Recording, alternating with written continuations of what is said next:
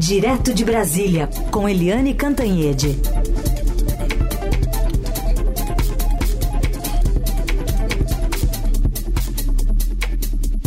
Oi, Eliane, bom dia. Oi, bom dia, Sim, Carolina Herculin, bem-vinda de volta. Obrigada. E nossos dia. ouvintes. Bom dia, Eliane. Bom dia. Bom, voltando aqui, olhando né, para essa política paulistana, que tem algumas peças sendo movidas e isso deve alterar bastante aqui é, o futuro né, das chapas que vão se formando. Agora, Marta Suplicy junto com o Ricardo, o Guilherme Boulos. A gente tem até uma fala dele de ontem, num evento que ele participou do PSOL, classificando como bastante razoável a entrada da ex-prefeita na sua chapa para a eleição deste ano. Vamos ouvir. Da mesma forma que a Marta esteve na frente democrática com o presidente Lula em 2022, acho um caminho bastante razoável que ela possa estar conosco para derrotar o bolsonarismo a partir do momento em que o prefeito diz que quer a todo custo uma aliança com Jair Bolsonaro. Ao mesmo tempo, a gente recupera aqui um trechinho da conversa que teve na semana passada aqui o prefeito Ricardo Nunes, falando dessa possibilidade ainda de Marta Suplicy deixar a prefeitura. Eu sou o prefeito, não tive por parte da Marta nenhuma ligação, nenhum comentário sobre isso, são coisas que saíram na imprensa, de uma possível print de uma conversa no WhatsApp, mas dela, que é minha amiga pessoal, ela tem uma amizade pessoal com a minha esposa, que a gente se conhece há tantos anos, é secretária aqui da prefeitura, ela não me falou nada, então para mim, é algo que eu não estou levando como algo concreto. Três anos ela já é secretária, né? então não tem o menor sentido fazer uma mudança dessa, né? Tão ah. radical. Aparentemente foi pego de surpresa mesmo o prefeito, não, Eliane? Pois é, aquilo foi um recado para ele, né? Para Marta Suplicy. Aquilo foi um recado do Ricardo Nunes dizendo: Poxa, ela é minha amiga, está aqui há três anos, é. é amiga da minha mulher, né? Mas em política não tem esse tipo de. É, vamos dizer assim, amizade, não tem esse tipo de pressão. A Marta Suplicy tem uma ligação histórica com o PT, ela foi do PT desde o primeiro momento na história de mensalão, petrolão, aquelas coisas todas, ela botou um pé atrás, né? Como, aliás, muita gente, né? Aquilo ali, uh, a história mostra, né? Que o petrolão existiu, que aquela roubalheira na Petrobras existiu. Então, a Marta saiu do PT, aliás, é, se vocês me permitem, foi um furo meu, foi minha primeira reportagem, foi uma entrevista da Marta Suplicy no Estadão. Primeira reportagem na minha chegada ao Estadão. É, e a Marta Suplicy tem uma ligação muito forte com o presidente Lula, sempre teve, né? Ela, inclusive, nas eleições do ano passado, ela trabalhou firmemente pelo Lula, trabalhou firmemente, principalmente contra o Bolsonaro. E agora, quando o Ricardo Nunes faz uma opção pelo bolsonarismo, né, a Marta Suplicy é, volta à origem. Ela teve uma conversa com o presidente Lula uh, antes de decidir né? O Lula convenceu a Marta, Marta aceitou e ela é um reforço muito grande para a chapa do Boulos em São Paulo. O Boulos que é mais jovem, mais audacioso, né? E que é considerado muito à esquerda, agora tem um, vamos dizer assim, o um outro lado ele contrabalança a chapa dele com a Marta Suplicy, que é uma mulher mais experiente, é, ela é mais ao centro e ela fez um belo trabalho na periferia de São Paulo quando foi prefeita. Então ela é, reforça muito a chapa do Boulos, né? E reforça muito a aliança do PT com Boulos, porque a Marta está voltando para o PT depois de tantos anos, ela volta para o PT. É, é de certa forma, é a primeira coisa que vem à cabeça de todo mundo é o seguinte: a estratégia do Lula é a mesma estratégia que ele usou para a própria chapa em 2022 ele mais à esquerda, com o Geraldo Alckmin mais ao centro. né? Então, a Marta pode ser considerada o Geraldo Alckmin da chapa do Boulos. E quem agora vai ter que se virar para contrabalançar isso é o Ricardo Nunes. Aguardemos então, as peças ainda vão se mexer muito nesse ano eleitoral.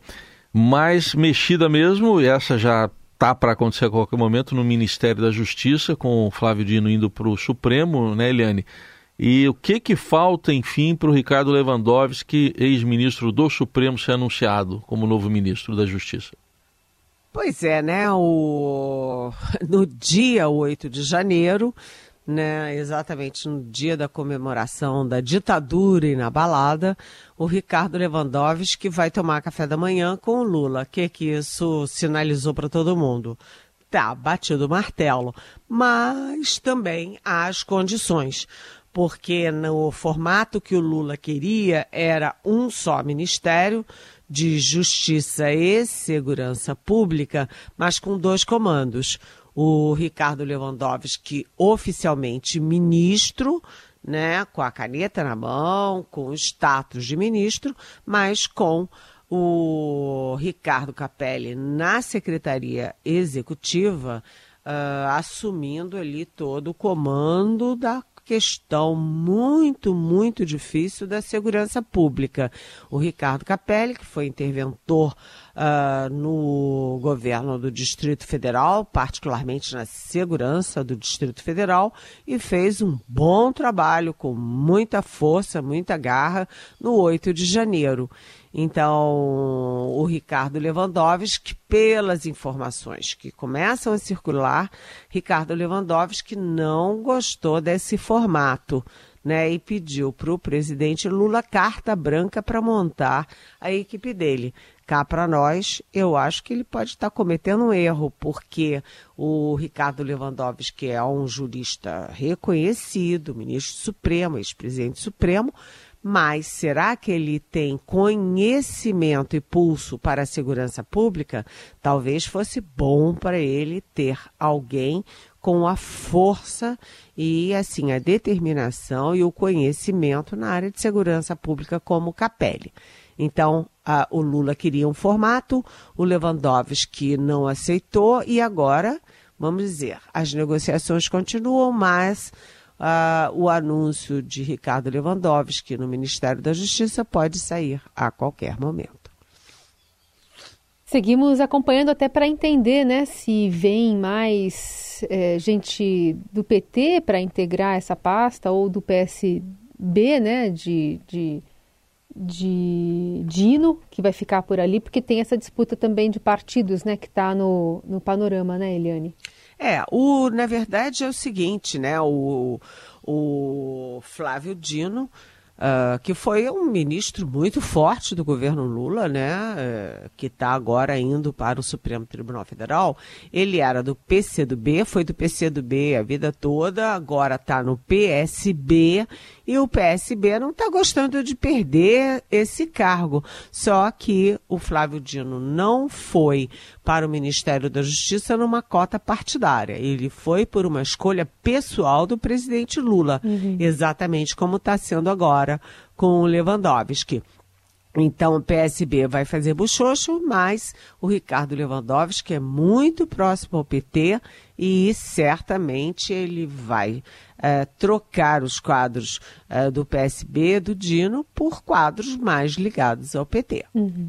Seguimos com o Jornal Dourado. Eliane Cantanhede vai falar agora conosco sobre as negociações que estão rolando no Congresso, ainda que nesse comecinho de janeiro, porque tem uma pauta importante que é a desoneração da folha de pagamentos, né, que ficou se arrastando ao longo, né, especialmente do segundo semestre de 2023 e agora tem definição à vista em 2024. Vamos ouvir aqui uma fala de ontem do presidente do Senado, Rodrigo Pacheco, depois de uma reunião com líderes, disse que hoje deve se reunir com o presidente, aliás, com o ministro da Fazenda, Fernando Haddad. A medida provisória foi editada no final do ano eu até manifestei publicamente que, naturalmente, ela gerou uma estranheza em função do fato de que desconstitui algo que o Congresso Nacional se pronunciou por mais de uma vez, seja aprovando o projeto, seja depois rejeitando um veto do presidente da República com uma maioria muito expressiva. Então, essa estranheza, obviamente, ela existe. Não tomarei uma decisão de devolução integral ou de devolução parcial sem conversar com o ministro Fernando Haddad.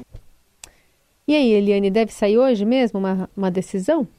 Olha, ontem o presidente Lula já recebeu o presidente do Senado, Rodrigo Pacheco. Foi uma conversa preliminar né, sobre como fazer. E o Rodrigo Pacheco disse claramente para o presidente Lula isso que ele disse na entrevista. Olha, presidente, o Congresso, né, o Senado principalmente, uh, os dois, né, Congresso todo votou contra a, o fim da desoneração. Ou seja, votou a favor de manter a desoneração. Aí o, o Lula vetou. E o Congresso novamente votou a favor da desoneração, derrubando o veto do Lula. Ou seja, é, por uma grande margem, o Congresso duas vezes colocou claramente sua posição de que os setores da economia que mais empregam mão de obra devem ter um refresco na, na enfim, na tributação por salário. É, e aí o, o Rodrigo Pacheco claramente deve ter colocado para o Lula: olha, presidente, isso não vai passar. Essa medida provisória que tem três pontos, inclusive um deles, né, o principal é a remuneração, isso não vai passar no Congresso. Aí, uh, hoje, o Rodrigo Pacheco tem encontro com a cúpula da Fazenda, mas o Fernando Haddad está ainda de férias. Né? A, a previsão dele voltar é só na semana que vem. É, então, é possível que a equipe do Rodrigo Pacheco se encontre com a equipe do Fernando Haddad, liderada pelo secretário executivo do Ministério da Fazenda, que é o Dario Durigan né? Uh, pelo que a gente conversa daqui e dali, uma possibilidade é exatamente é, deixar de ser medida provisória, né, que entra em vigor antes da votação do Congresso, para passar a ser projeto de lei, né, que aí sim só entra em vigor depois de passar pelo Congresso. E aí, em vez de uma é, medida provisória, seriam três projetos de lei, um para cada tema é, embutido aí na, na, nessa medida provisória. Mas o fato é o seguinte: a boa notícia para o governo é que o Fernando Haddad não está simplesmente devolvendo a medida provisória, e essa era a expectativa. A má notícia do governo é que, olha, como MP, como está, não vai dar certo gente acompanha também esse assunto e também agora de olho numa crise aqui perto do Brasil, no Equador, né, Eliane? Uma onda de violência com ataques né, do crime organizado. Acabou de sair uma atualização aqui no portal do Estadão de que subiu para 10 o número de mortos desde que os ataques começaram. Entre esses 10 mortos estão dois policiais também. Isso traz um alerta para a política externa brasileira, mas também para a interna, Eliane? Sim, é, o fato é o seguinte, né? É, o negócio é o seguinte, está muito complicada essa situação no Equador. A gente já tem ao norte, a gente tem ali o Maduro da Venezuela ameaçando invadir a Guiana. Ao sul, a gente tem o Milley, Javier Milley, que é o novo presidente da Argentina, com loucuras, aliás, muito muito alinhadas com as posições do presidente Daniel Noboa lá no Equador, que é acabar com o Estado brasileiro, ou com o Estado, desculpa, com o Estado e uh, liberar geral. Não é só uma política neoliberal, é uma política de Estado zero. Isso costuma dar confusão. Essa situação no Equador é muito preocupante, porque abre o ano de 2024 com muita ebulição política, muita ebulição ideológica é, com confrontos armados. Né? O, depois de ter sequestro, invasão da televisão né, em Guayaquil, inclusive com a transmissão, eles mantiveram a transmissão ao vivo de toda a invasão da televisão. Né? Depois de, de bombas, inclusive, agora você tem o estado de conflito armado interno. Esse é o nome do estado, vamos dizer assim, é, de intervenção federal, né? Uh, de estado de sítio no Equador. Conflito armado interno, na verdade, a gente lê como guerra civil. E aí o exército está nas ruas, já morreram 10, como você falou, uh, Heisen, uh, e isso preocupa muito, muito o Brasil, né? Um, para quem pode interessar uma América do Sul em chamas, principalmente quando os países precisam muito de investimentos internos, investimentos externos e já sofrem as consequências de duas guerras, a de Israel e a do da Ucrânia, né, da Rússia contra a Ucrânia. É, hoje de manhã, o Lula abriu a agenda dele com um encontro uh, com tanto com o chanceler Mauro Vieira quanto com o assessor internacional da presidência, que é o Celso Amorim, é, pensando em como agir. O Brasil é o líder natural da região e o Brasil tem obrigação de tentar algum tipo uh, de mediação, sim, quando se trata de um país aqui da América do Sul Uh, e o Brasil deve, portanto, tomar alguma medida com o Equador. Aliás, né, o próprio chanceler Mauro Vieira já teve uma conversa anterior ao conflito com o Noboa. Ou seja, ele já tem um contato, um canal direto com o Daniel Noboa, presidente do Equador. Portanto, isso facilita uh, a participação do uh, uma, participa uma participação do Brasil num processo de pacificação dos ânimos no Equador. Muito bem, seguiremos acompanhando esse conflito mais pertinho aqui da gente também. Eliane Cantanhede volta amanhã aqui ao Jornal Eldorado. Lembrando que a coluna fica sempre disponível para você ouvir em formato podcast. Obrigada, Eli. Até. Até. Beijão.